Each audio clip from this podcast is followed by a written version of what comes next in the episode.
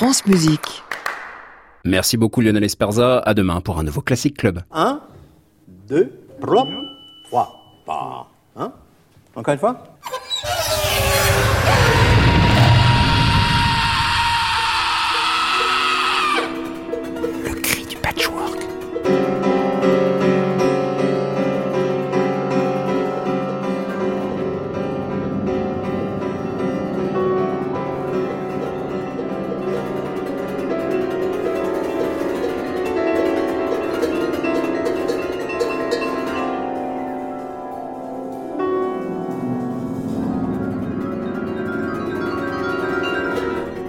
Chers écoutants, bienvenue dans le Cri du Patchwork, une émission qui défie la cochlée. Nouvelle série d'émissions sur un nouveau thème, le sample, l'échantillon. Et on commence tout de suite en compagnie de Stéphane Borel, compositeur et professeur de composition électroacoustique et instrumentale au CRR de Lyon. Une interview sous forme de révélation de ce qui précède l'acte de composition, lorsque le compositeur va pêcher des sons du quotidien pour en faire le terreau d'une œuvre, la matrice d'une texture, la base d'une composition. Bien entendu, on retrouve en fin d'émission les portraits sonores d'Antoine Berland, un album de gens anonymes qui font des sons. Et comme chaque mardi, un son qui mouille.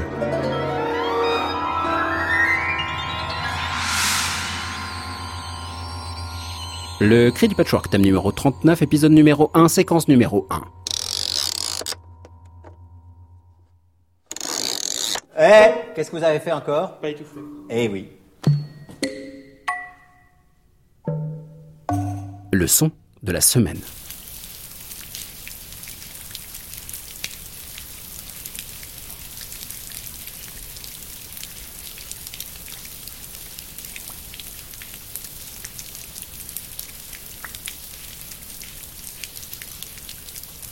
La pluie. Enfin, avec la pluie, qu'est-ce qu'on entend? La pluie elle-même ou la surface sur laquelle tombe la pluie? Parce qu'il me semble que c'est l'impact des gouttes sur un support qui crée la texture sonore de la pluie. Et donc cela fait que la pluie n'a jamais le même son. En fonction de sa force, bien sûr, mais surtout de là où elle tombe. Denis Fragerman, dans Phasme, en 1997, cite ainsi l'endroit où il a capté la pluie qui lui sert de terreau sonore, à Marsac, dans le Lot-et-Garonne. Alors évidemment, la pluie à Marsac sonne différemment, aussi en fonction de comment elle a été enregistrée. Et ici, Denis Fragerman crée une matière sonore qui se surajoute à la pléiade de sons samplés dans le quotidien, ou tout simplement joués directement sur des percussions. Une musique totalement mixte.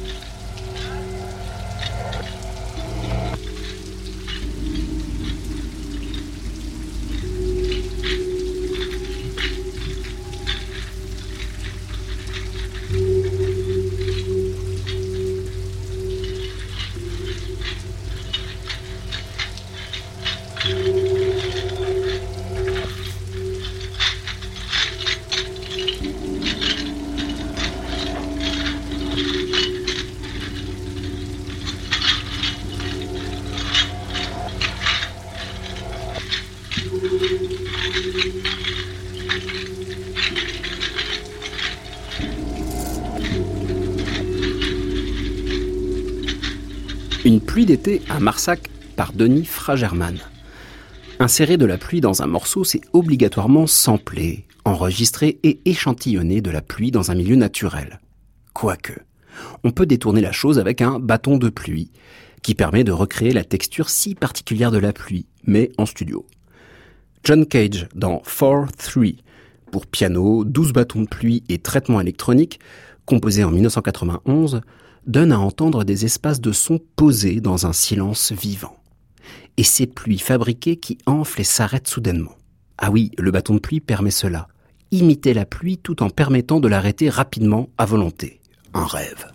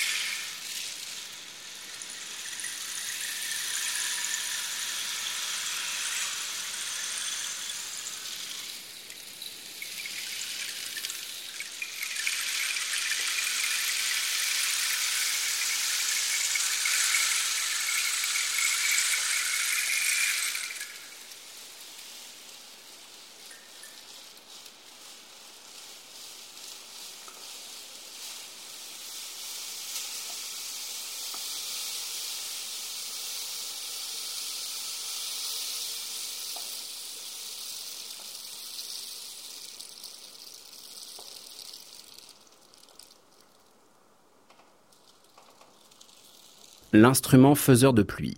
Le compositeur néerlandais Ton Brunel, disparu en 98, joue à tout transformer en pluie dans Rain pour quatre pianistes et son réalisé par Polo de Haas. Ton Brunel crée une texture pluvieuse par la multiplication de microsons, demandant aux instrumentistes de créer une sorte de surface résonante à ces gouttes multiples.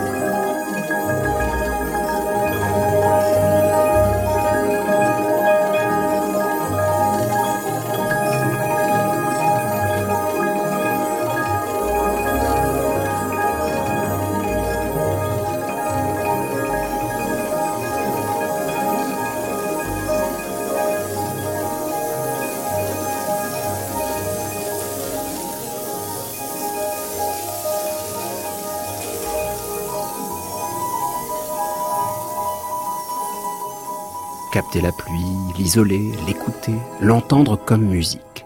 Francis Beyer, dans son cycle de huit propositions, composé entre 1972 et 1989, explore un territoire de timbres spécifiques en fonction de l'instrumentarium.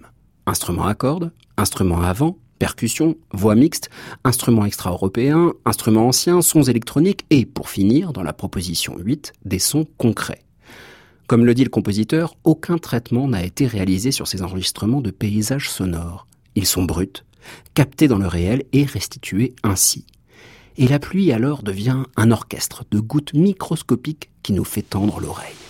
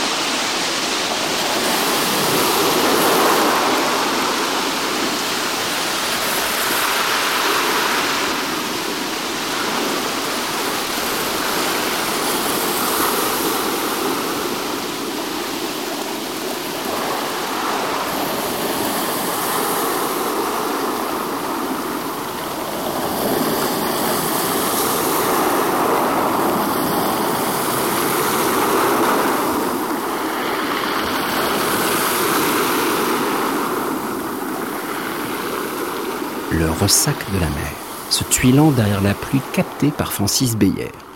Ici, nous avions le droit à une pluie battante, quasi inquiétante, qui ne donne pas du tout envie de sortir.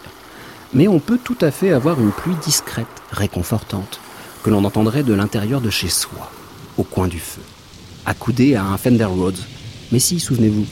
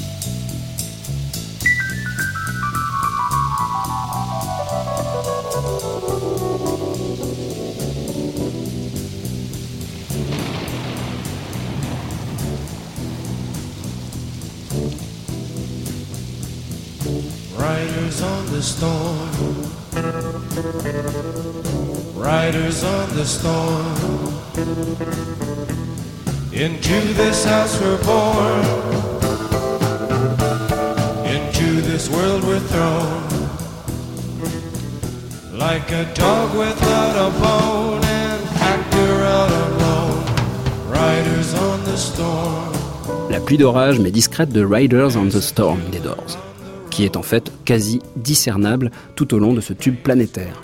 Et pourtant, la pluie peut tout à fait ruiner un enregistrement. Euh, Pensez à une pluie diluvienne sur un toit d'église en plein enregistrement de la Passion selon Saint Matthieu de Bach. Eh bien, les bandes sont bonnes à être jetées. Sinon, vous faites comme Blood Stereo, un duo réunissant Dylan Newkis et Karen Constance dans It's Raining, Ammonia, en 2008, où leur musique faite de grincements et de couinements se délecte des gouttes qui parsèment cet enregistrement low-fi par excellence.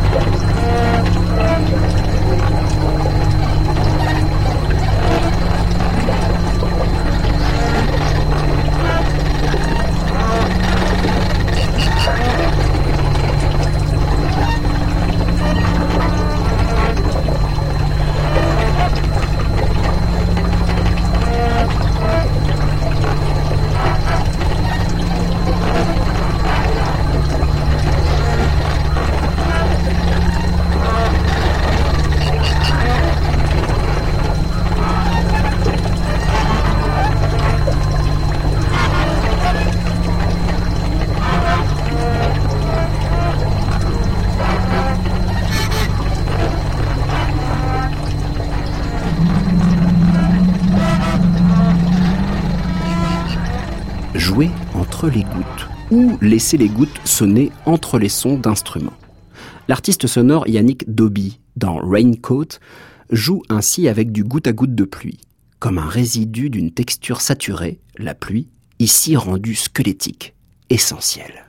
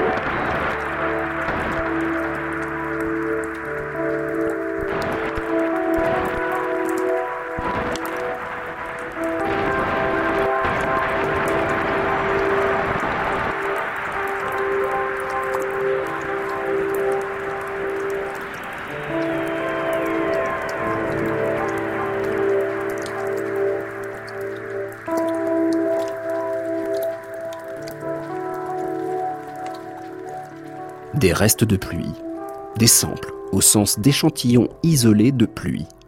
Dans ces édifices pour piano préparé et sampleur, Samuel Sigicelli fait ainsi émerger des gouttes samplées du réel, répondant à une liquéfaction progressive de sa composition, au départ angulée, rythmée, tellurique, et qui se dissout par vagues en minuscules gouttelettes de son.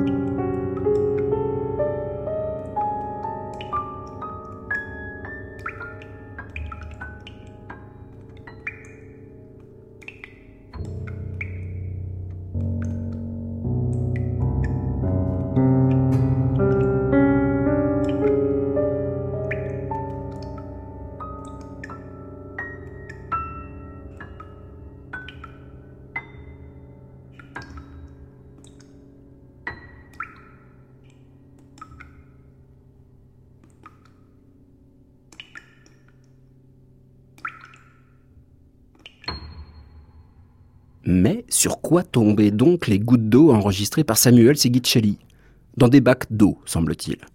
On revient donc à notre première question. Le son de la pluie n'est finalement que le son de la surface sur laquelle elle tombe.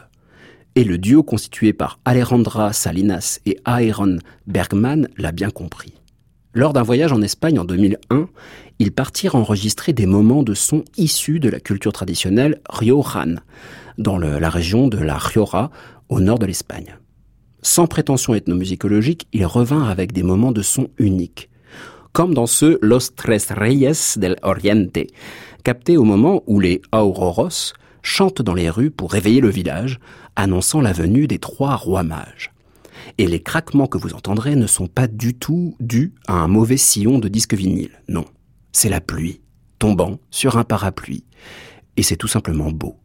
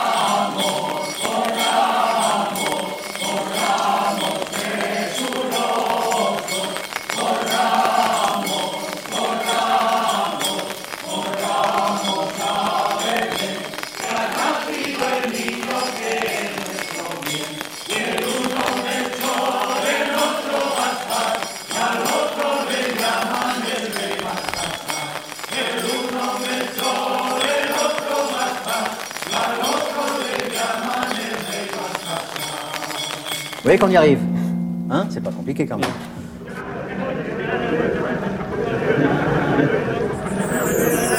France Musique. Le cri du patchwork de Clément Lebrun. Stéphane Borel, bonsoir. Bonsoir. Vous êtes compositeur et professeur de composition électroacoustique et instrumentale au Conservatoire de Lyon, le CRR, Conservatoire à rayonnement régional. C'est ça. Et je vous ai invité pour parler de, de samples, mais peut-être pas comme on l'entend d'habitude, ça on verra dans quelques émissions avec Brice Miclet, c'est-à-dire le, le sample du hip-hop, qui est vraiment, euh, ce mot-là est associé à la sphère hip-hop, mais du sample dans la composition contemporaine. Parce que pour vous, sample, ça peut dire plein de choses. Est-ce qu'on pourrait dire que vous composez tout le temps avec des samples? Pour ce qui est de la musique euh, électroacoustique, euh, oui, en quelque sorte, puisqu'il s'agit en premier lieu, le premier pas, c'est de capter euh, du sonore au quotidien.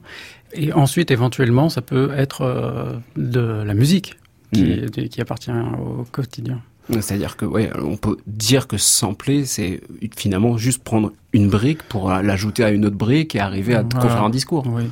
Extraire un fragment sonore de son contexte pour euh, l'enchasser avec d'autres euh, dans, dans un projet euh, Mhm. électroacoustique.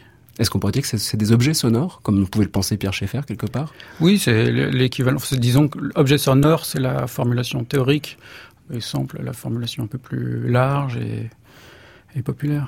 Échantillon, est-ce que c'est un mot que vous utilisez? Parce que on parle de sample tout le temps, mais euh, c'est un mot américain, quoi, faut le dire, c'est Ouais, utilisé dans ouais. la sphère euh, anglo-saxonne. Le mot échantillon, il parle bien de ce que c'est, quoi. Échantillon aussi, il, a, il a une double définition, euh, une définition euh, technique. Un échantillon, euh, une seconde de son, c'est un certain nombre d'échantillons. Mhm. Et euh, du coup, il y a aussi une ambiguïté qui est un peu pénible. Objet sonore, je suis. on restera là-dessus. On peut rester là-dessus. Donc entre sample et objet sonore, on va écouter plusieurs de vos pièces, Stéphane Borel. Et on va commencer avec une où là, on a vraiment des samples d'œuvres préexistantes, en particulier la guitare électrique. C'est un- une pièce qui évoque l'évolution de la société française sur 150 ans. Et il y a de la musique et aussi des images. Les images sont prises à des publicités, à des prospectus, des magazines euh, divers et variés. Et donc euh, chaque image a euh, un jingle en quelque sorte. Et pour euh, l'extrait que je propose ce soir, euh, il s'agit des années 60 et j'ai tiré des sons de guitare électrique de euh, rockers de ces années-là. Et un peu au-delà parce qu'il y a aussi Led Zeppelin, Santana, et... mais Hendrix, les Doors et puis d'autres que j'ai oubliés. Là on finit presque par oublier les sources pour finalement arriver à faire du sample sa matière musicale. On va en parler justement, Stéphane Borel, comment on vampirise finalement un peu tout ce qui est autour de nous pour composer. Voici Prospectus in Musica de Stéphane Borel pour trio à cordes, piano, percussion, son fixé et images.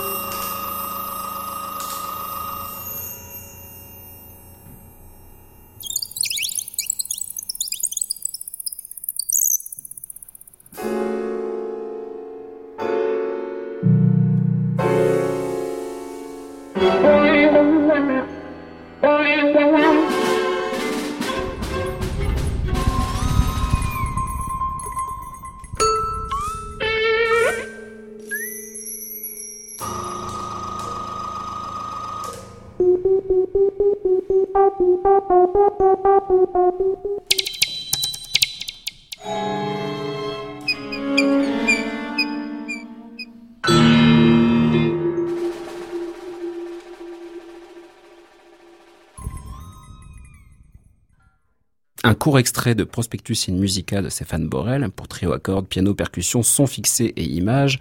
On entend justement ces riffs de guitare et puis des gestes où finalement, moi j'ai le réflexe de faire le jeu de la reconnaissance, c'est-à-dire un peu le question pour un champion. Ah ça c'est Hendrix, ah ça c'est Santana. Est-ce que pour vous d'utiliser comme ça ces sortes de vignettes sonores qui sont très caractérisées, personnalisées, c'est une manière pour vous de jouer avec l'auditeur, pour aussi qu'il cherche à, à s'identifier à ces différents jeux de guitaristes? C'est parfois difficile parce que ça passe dans la pièce dure 35 minutes, ça passe très vite, mais il y a un affect en tout cas qui est associé à l'image. On voit sur les riffs de guitare des femmes en manteau euh, de, de l'époque et euh, ça parle. On s'identifie au sample quand on est auditeur. Ouais. On a le sample à ce, ce phénomène affectif, comme vous dites, c'est-à-dire que ah, ça nous prend. Pour vous, en tant que compositeur, lorsque vous avez choisi ces tout petits riffs, parce que c'est vraiment issu de solo, vous prenez, c'est aussi ça ce rapport-là que vous avez avec le sample, par exemple? Euh, oui, je m'étais euh, consacré pendant quelque temps à, à sampler des disques de, de rock parce que je les aimais bien. Oui. Et puis c'était une, une- peut-être une façon aussi de me, me défaire de, de ces musiques que, que j'écoutais jeune et, et, et en même temps de les incorporer, de, de les garder d'une d'une certaine façon. Alors ici, avec Prospectus in Musica, c'est une pratique que vous faites pas tout le temps, hein, euh, euh, Stéphane Borel, c'est-à-dire de prendre dans des œuvres préexistantes. Et c'est pour ça aussi que je vous ai invité, c'est parce que pour vous, tout peut devenir sample. Et c'est là qu'on va rentrer dans, dans une des, des grandes œuvres que vous réalisez actuellement, c'est l'anthologie du rire, qui court depuis 2010, mais vous venez de me dire que ça a commencé en 2003. Vous avez commencé à enregistrer des rires en 2003. À tenter de les enregistrer en 2003. mais- Et depuis, vous créez une sorte de catalogue de rires pour créer cette anthologie. C'est venu de quoi, en gros? Est-ce que c'est une contrainte que vous êtes donnée ou bien c'est à écouter des rires, vous dire c'est là que je veux composer avec ça?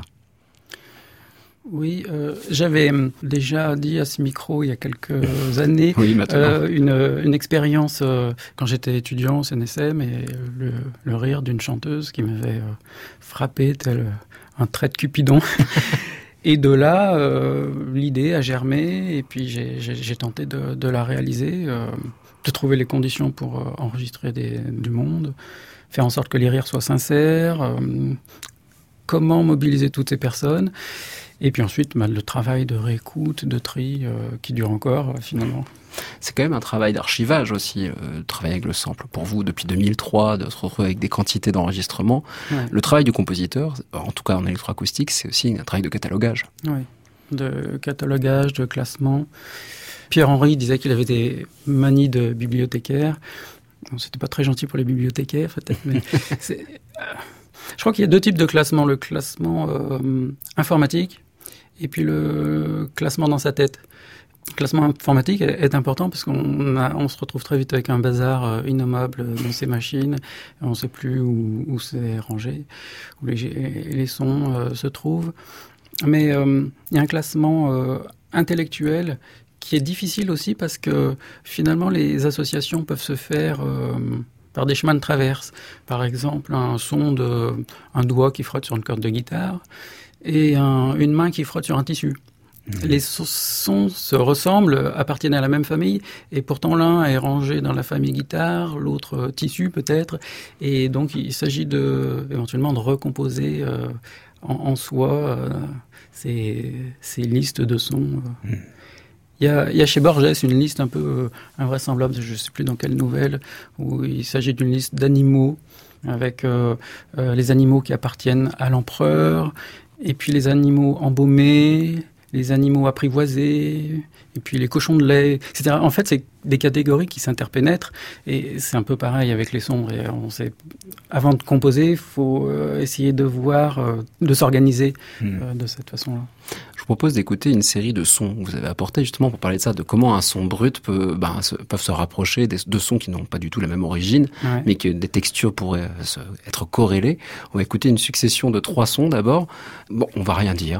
Et puis on va écouter, et vous nous direz ce que c'est, et voir comment vous travaillez justement sur un son qu'on pourrait tous trouver chez soi.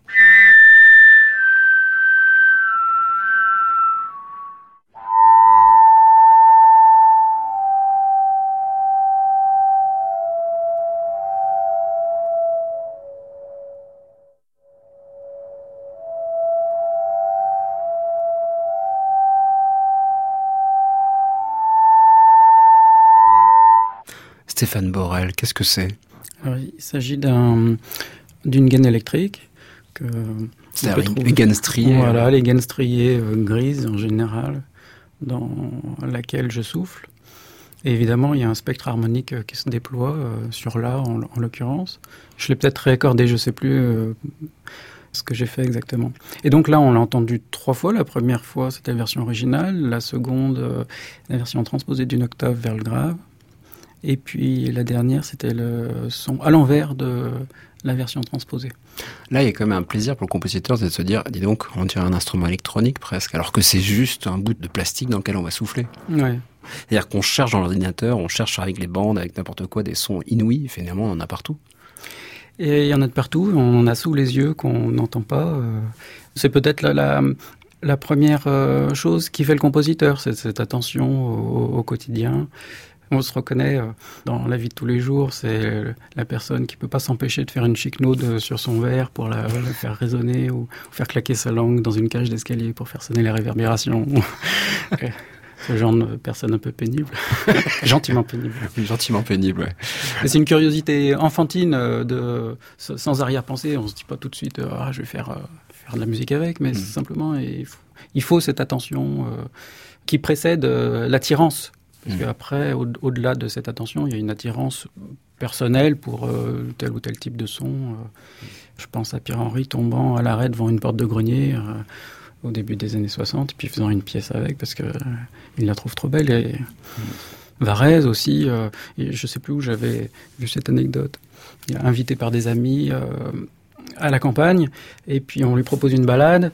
La route part à droite pour aller euh, dans la- en forêt, mais lui, il part à gauche parce qu'il y a un marteau-piqueur plus loin, et c'est ça qui l'intéresse, c'est le son du marteau-piqueur. Voilà, chacun porte des attirances comme ça. On va écouter deux autres sons où je les ai appelés cloches, mais ce ne sont pas des cloches.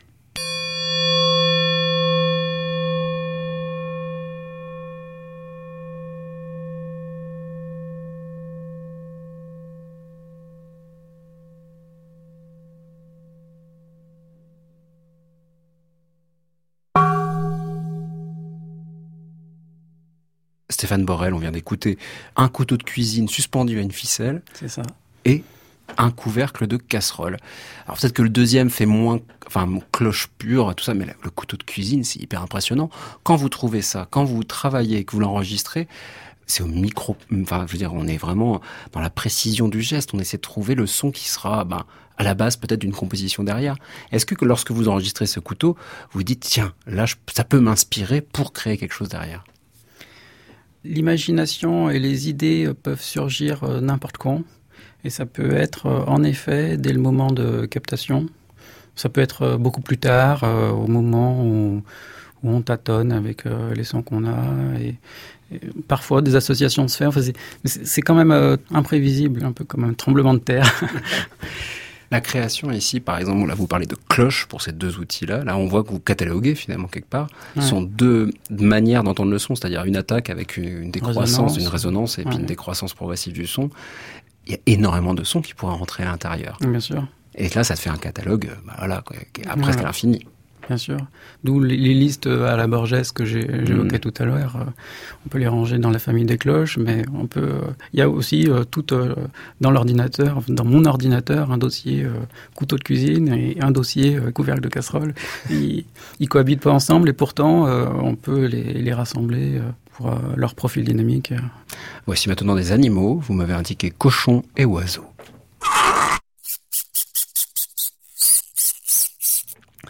Un cochon et oiseau qui se répondent un petit peu. On a le côté euh, vraiment avec ce côté presque aspiré du cochon, et puis l'oiseau qui pépille comme ça. Mais c'est pas du tout ça. Là, on est vraiment dans une matière qu'on peut avoir tous les jours de face à soi. Oui, le premier c'est un, un CD qui grince dans sa boîte et le second c'est du polystyrène. Je Voilà, tout. un morceau de polystyrène tout, tout bête. Stéphane Borel, je osais vous dire ça, mais il y a sûrement plein de gens qui ont déjà enregistré des choses pareilles. Il y a des banques de sons qui existent quand même avec des sons pareils. Même ici à la radio, on a fait des banques de sons dans tous les sens avec les bruiteurs. Vous avez ce plaisir à faire vos propres banques de sons?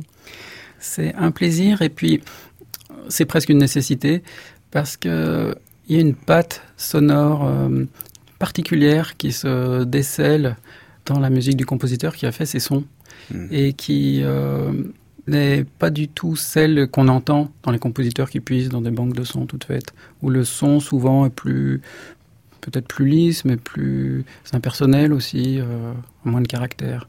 Et, et ça s'entend. C'est-à-dire que tout d'un coup, on pourrait dire que ouais, il y, a, y quelque chose qui a, qui a été un peu aplati, et puis un autre où déjà l'esthétique du compositeur est incarnée par le son qui a été enregistré. Oui, dans la confrontation avec mes, mes élèves, certains parfois essayent de faire passer des sons et je je devine que c'est pas les leurs. C'est- Je les reconnais pas. Je... C'est comme si le, le compositeur vient avec un autre visage. C'est pas sa tête habituelle. Et ça s'entend. Ça s'entend euh, à condition qu'il il en fasse euh, un grand usage. Si c'est glissé dans le mixage par-ci par-là, euh, c'est plus difficile. Mais malgré tout, ça existe et c'est important d'enregistrer euh, ces sons.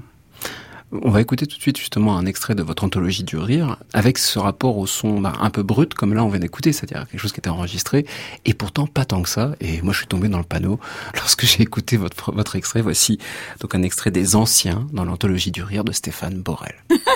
Ben, je me rappelle de tas de choses marrantes, mais déjà, pour, pour me faire rire, c'est déjà plus difficile.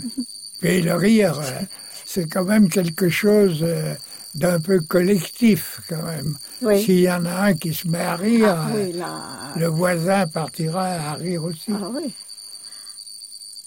Oui, voilà.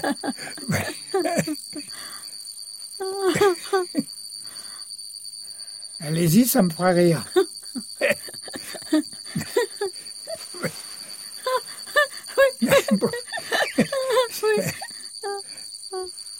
Oui, je ris, là. Il faut libérer le rire.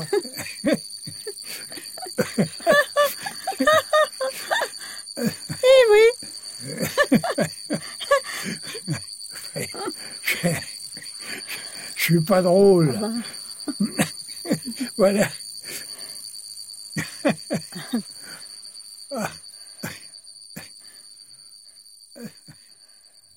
Les anciens issus de votre anthologie du rire, euh, Stéphane Borel. Alors moi quand j'ai écouté ça, je me suis dit ils sont mignons tous les deux à rigoler comme ça, mais en fait ils se connaissent pas du tout, ils sont jamais été ensemble. Voilà, c'est des personnes qui se connaissent pas, qui ne euh, jamais été euh, sur le même banc comme on les imagine là, Ouais, tout à euh, devant leur mur de pierre dans leur petit village. Ou... Et non, c'est- il s'agit de montage. hein. J'ai dialogué avec chacun d'eux et puis nettoyé chacune des prises. Je les ai réassemblées. Je suis allé jusqu'à euh, ajouter des sons euh, de frottement, de, de tissu, euh, comme s'ils décroisaient les jambes, pour donner un peu plus de crédibilité à, la scène. On s'aperçoit, quand on écoute la pièce dans son entier, qu'il y a quelque chose d'un peu surnaturel, parce qu'il y a des répliques reviennent, et, en fait c'est une forme couplet-refrain, et il y a toujours le, au, moment du refrain des sons similaires qui reviennent. Au bout du compte, on se dit, ah, c'est fabriqué cette histoire, mais ça participe de la magie de, de la scène, euh, le côté euh, en boucle, les petits vieux qui radotent, puis qui finissent par disparaître, parce qu'à la fin, il n'y a plus que le paysage sonore qui reste. C'est à la fois quelque chose où vous créez du réel, vous recréez du réel quelque part avec cette anthologie du rire, avec ces personnes qui discutent et ces, et rires qui donnent envie de rire. C'est surtout ça. Ça, j'en ai déjà parlé plusieurs fois dans cette émission, cette anthologie du rire. Mais là, euh, en plus, vous parlez de forme euh, couplet-refrain, c'est-à-dire que dans l'anthologie du rire, vous vous donnez des contraintes de forme dans lesquelles vous faites rentrer les samples. Alors, est-ce que c'est ces formes-là dans lesquelles vous essayez de trouver les samples qui iront bien à l'intérieur, ou bien c'est les samples eux-mêmes qui vous disent quoi faire comme forme? Ouais, c'est le, c'est la- le grand dilemme de la musique électroacoustique euh, depuis 1948. Où... C'était d'ailleurs une problématique qui embêtait euh, Schaeffer au premier chef, euh, puisque c'était quand même quelqu'un qui aimait le son, aimait l'entendre, et puis d'un autre côté qui ne- n'avait que le mot structure à la bouche. Enfin, c'était la grande époque du structuralisme dans toutes les disciplines, mais d'une part, il voulait pas être en reste, sans doute, mais aussi il avait envie, ce, ce besoin de, de construire, de construire des formes musicales. Et on en est euh, toujours euh, dans ces considérations-là aujourd'hui, qui viennent d'une part parce que, parce que le matériau qu'on manipule est complexe. Et euh, ce sont des sons un peu hirsutes, volumineux, difficiles à manier. C'est pas comme un, do dièse de hautbois dont on entend bien comment il sonne, comment on va le faire sonner. Là, les sons sont compliqués et il faut tirer parti de la musicalité euh, qui est dans les sons pour les faire profiter euh, de la forme, de la musique. Ça passe par une démarche euh, concrète qui a un constant aller-retour entre le faire et l'entendre. C'est encore les mots de Schaeffer ici.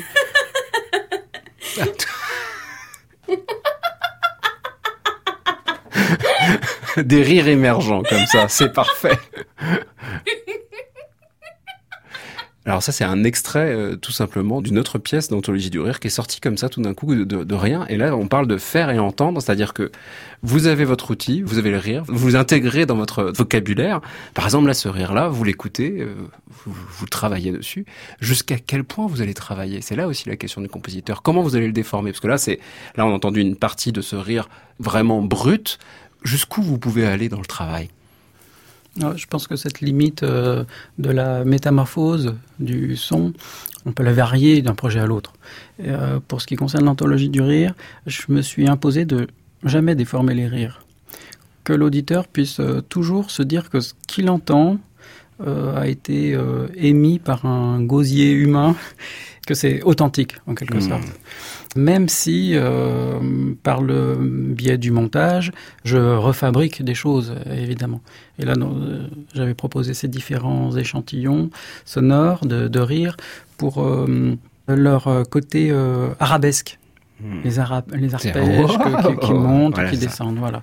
Et le, le projet de la pièce qu'on va entendre était précisément de signaler à l'attention des auditeurs le côté chantant du rire qui monte et qui descend, qui décrit des courbes euh, de hauteur. Là, le matériau dicte vraiment finalement la pièce, là en l'occurrence. Oui, c'était une idée que j'avais au préalable. D'accord.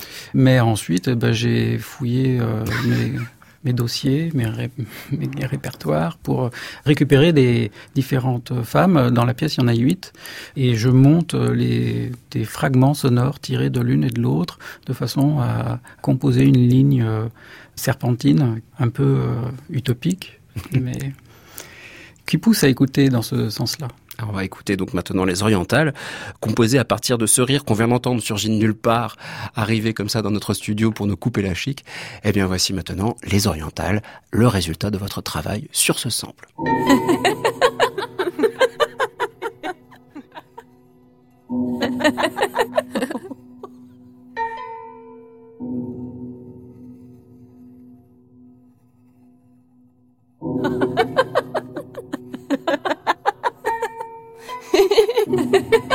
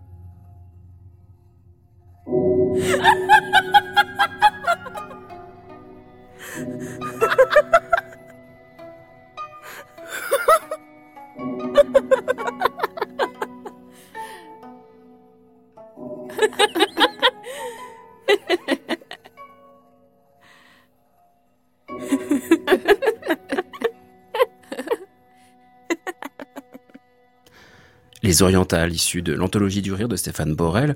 On entend ici euh, ces femmes en arabesque, puisque c'est vraiment ces formes-là que vous cherchiez. Stéphane Borel, là je me pose la question, vous avez transposé, euh, raccourci, euh, accéléré pour faire rentrer les deux rires les uns dans les autres, ou vraiment quasiment tout est naturel ici? Tout est naturel, mais euh, j'ai prélevé des fragments de chaque euh, sample pour les enchasser les uns dans les autres, Hmm. En essayant que ce soit le plus souple possible, qu'on sente à peine euh, la liaison. Il y a seul- une petite différence de timbre en passant d'une femme à l'autre, mais j'ai pas essayé de la gommer. Ouais. Mais euh, malgré tout, c'était quand même la composition d'une ligne fluide et, et sans ressaut qui m'intéressait. Là, l'instrument qui est derrière, lui, est complètement fabriqué aussi. Là, on pourrait dire que vous avez euh, créé un instrument presque imaginaire. Alors, on a l'impression d'entendre une sorte de sitar, euh, enfin, plutôt de, de cymbalum, c'est-à-dire d'instrument à cordes frappées, avec ce côté au quart de ton. Pour vous, c'était l'occasion de tester aussi ben, la ligne mélodique des rires, qui est pas tout à fait tonale, on va dire ça comme ça. Ouais. C'était d'essayer de coller à la musicalité du rire. Ouais, exactement. Je suis passé par une, une étape de partition, c'est-à-dire que j'ai relevé toutes les hauteurs des rires, j'ai fait une partition, et ensuite j'en ai déduit euh, la partie instrumentale, les parties instrumentales, parce qu'en cours de route, il y a un deuxième instrument qui entre. Et euh, ce que j'ai inventé pour les instruments samplés est tiré des propositions mélodiques euh, des rires. Et donc les instruments, le, le premier en effet, c'est c'est fabriqué, c'est une sorte de pseudo canoun, l'instrument euh, qu'on joue avec des plectres au bout des doigts. Et puis le second, c'est un authentique euh, gambri, euh, un instrument marocain avec une, euh, une caisse de résonance de, avec une, une carapace de tortue, Mm. comme Hermès. Mais là, j'ai enregistré note à note et puis je fais croire que ce sont des musiciens. C'est-à-dire que oui, là, vous avez samplé des instruments. C'est une autre manière de penser le sample aussi. C'est-à-dire que le, le, le sampler, donc on sample le préexistant, là, comme on l'a vu avec euh, les guitaristes des années 60, 70. On sample le quotidien, mais on peut aussi sampler un instrument, c'est-à-dire prendre du note à note tous les modes de jeu d'un instrument pour après pouvoir jouer n'importe quel instrument. Ça, c'est un travail colossal pour un compositeur, pour un musicien de sampler un instrument et de créer après son propre instrument. Ça l'est davantage pour ceux qui fabriquent des bandes de son, parce que Oui. euh, ils tentent d'être euh, exhaustifs. Euh, Le compositeur a son idée en tête et il sait qu'il va pas avoir besoin de toute la tessiture Oui. ou de tous les modes de jeu, donc euh, il peut euh, aller au plus court. Ouais. Mais ça vous est déjà arrivé d'utiliser des banques de sons d'un instrument samplé parce qu'il y en a des très bonnes aujourd'hui, par exemple même sur des pianos, sur des clavecins, sur parce que c'est quand même une base pour la composition qui est intéressante. On parlait du faire et de l'entendre tout à l'heure, Mhm. Pierre Schaeffer, avant d'être interrompu par un rire. Mais le faire et l'entendre, c'est-à-dire vraiment, on travaille la matière, on l'écoute on le retravaille, on, on, on fait évoluer la matière au fur et à mesure. Hmm. Euh, non, je fais tout. Je fais tout. euh, je choisis euh, le micro, euh, la position du micro, le cadrage, euh, le moment de la journée. le- C'est un peu comme pour la photo. Il y a des moments où la lumière accroche bien le- ce qu'on veut photographier. Et pour le son, c'est un peu pareil. Et là, il- en l'occurrence, la position est pas celle du preneur de son, c'est déjà la position du compositeur? Quand on prend le son d'un sample. Oui, il y a un parti pris euh, nécessairement. Le, le cadrage, tout simplement, par exemple. Si on met le micro à 2 cm pour faire un très gros plan, si on s'éloigne un peu pour faire un, un gros plan, comme on nous, entend en ce moment, euh, un plan moyen, comme un speaker des années 50. Et tout ça, c'est un parti pris euh, qui permet de faire entrer de l'espace dans le son ou pas. Qui... Hmm. Même pour un corps sonore donné, on peut l'enregistrer sous différents angles. euh, comme euh, un peintre qui peindrait un bouquet et qui fait tourner le bouquet pour le peindre, pas forcément du côté où il l'a préparé. Oui, il choisit l'angle qu'il a envie de représenter. Mm. On va écouter une pièce dans laquelle vous avez créé un instrument samplé, réellement, s'appelle Toute la mer, et là c'est pour contrebasse et son fixé. Et les sons fixés, en fait, c'est un instrument que vous avez, enfin, on va dire vraiment une agglutination d'instruments pour créer un, une fusion d'instruments. Voilà, le, projet était de faire un, instrument euh, irréel, comme euh, surgi de la rêverie ou de l'imagination ou du passé. Euh, il y a une thématique un peu antique dans, cette pièce, à cause du titre qui vient de Marc Aurel. C'est tiré de ses pensées. à un moment, il écrit l'Europe, l'Asie sont des coins du monde.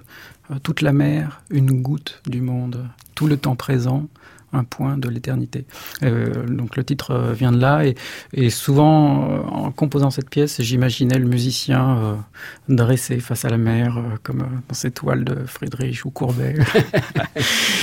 et donc il y avait l'idée d'un instrument venu de nulle part, comme un sitarède venu de, l'Antiquité, un instrument impossible à, jouer, parce qu'il y a donc des sons de, guitare classique, des sons de harpe électrique, des sons de, harpe passés dans des effets de guitare électrique, et tout ça change selon la, dans, les arpèges qu'on entend, selon si c'est la ligne du dessus, la ligne du milieu. Enfin, je, me suis amusé à, varier les couleurs, et c'est euh, absolument impossible à, faire en live une deuxième gageure euh, du reste qui est euh, rythmique. Il n'y a pas deux notes qui suivent avec la même durée. Donc le, rythme fluctue euh, continuellement et ça, je l'ai écrit. Aucun musicien pourrait le rejouer en quelque sorte. Mais par contre, une fois que c'est fixé, bah, c'est comme on joue par-dessus, on l'apprend. Et... Ce que fait le, la contrebasse. Ce que fait Violaine Launay ici. Voici donc Toute la mer, en tout cas un extrait de Stéphane Borel.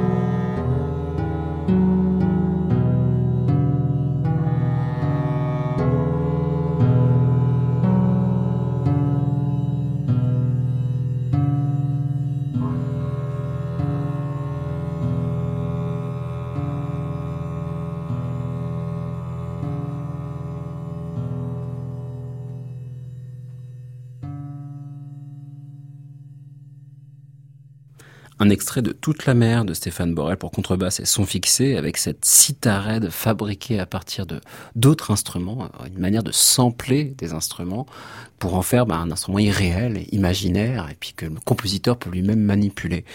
Merci beaucoup Stéphane Borel d'être venu avec tous ces exemples, parce que, enfin, tous ces exemples, tous ces échantillons en fait de votre musique, tous ces samples de votre musique, qui est faite vraiment de tout ce que l'on peut avoir autour de soi, et à la fois qui montre le travail du compositeur sur une matière brute du quotidien, en tout cas issue du quotidien. Les informations sur les pièces que l'on vient d'écouter sont sur stéphaneborel.fr avec euh, quelques actualités, par exemple la création d'une pièce pour harpe le 13 novembre prochain à Tours, interprétée par Nathalie Cornevin. Et puis évidemment, il y a un truc important, c'est que toutes ces pièces-là, on peut les voir aussi euh, sur YouTube, voir et écouter ces pièces-là. Je vous conseille d'aller écouter l'intégralité, par exemple, de ces pièces de l'anthologie du rire, qui ne s'arrête pas en fait. Vous êtes, ça continue là. le projet est toujours en cours. Vous savez quand est-ce que vous allez terminer, euh, Stéphane? Bientôt. Bientôt. Eh ben, j'espère que ça va bientôt dans longtemps. Merci beaucoup, Stéphane. À bientôt. Merci. Et bonsoir, Antoine Berland. Portrait sonore. Antoine Berland. Euh, faites un son aigu. Que pensez-vous de la musique? Musique, c'est ma vie. Bonjour. Dites bonjour. Bonjour. Portrait sonore numéro 75, El Negro, pour Mamarca, Argentine, février 2018. ¿Cuál es tu color preferido? Mi color preferido es el negro. Preferido es el Aunque el negro encierre la muerte. la muerte. Pero también el, negro da suerte. El, negro. Mi color preferido es el negro.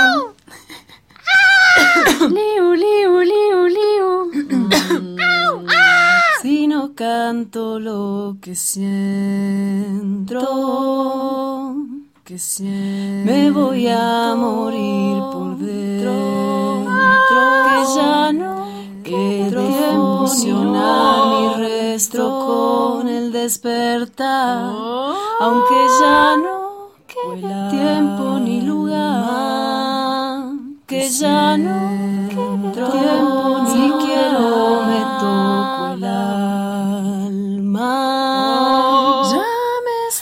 pues mi carne ya no es nada.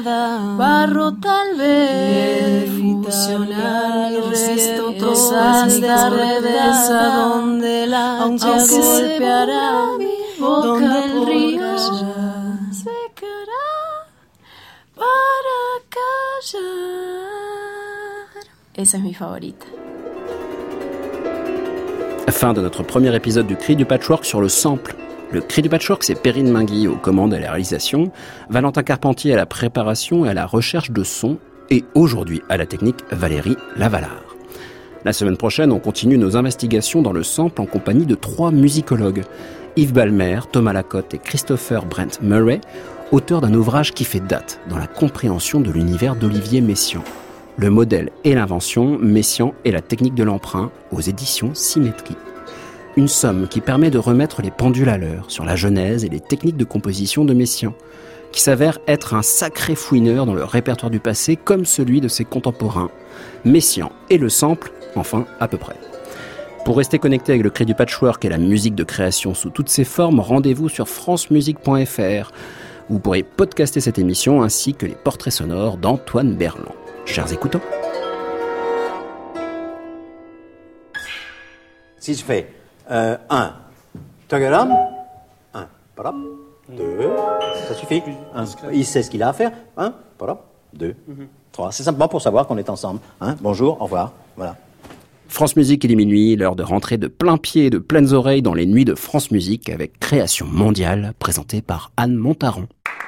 À réécouter sur francemusique.fr.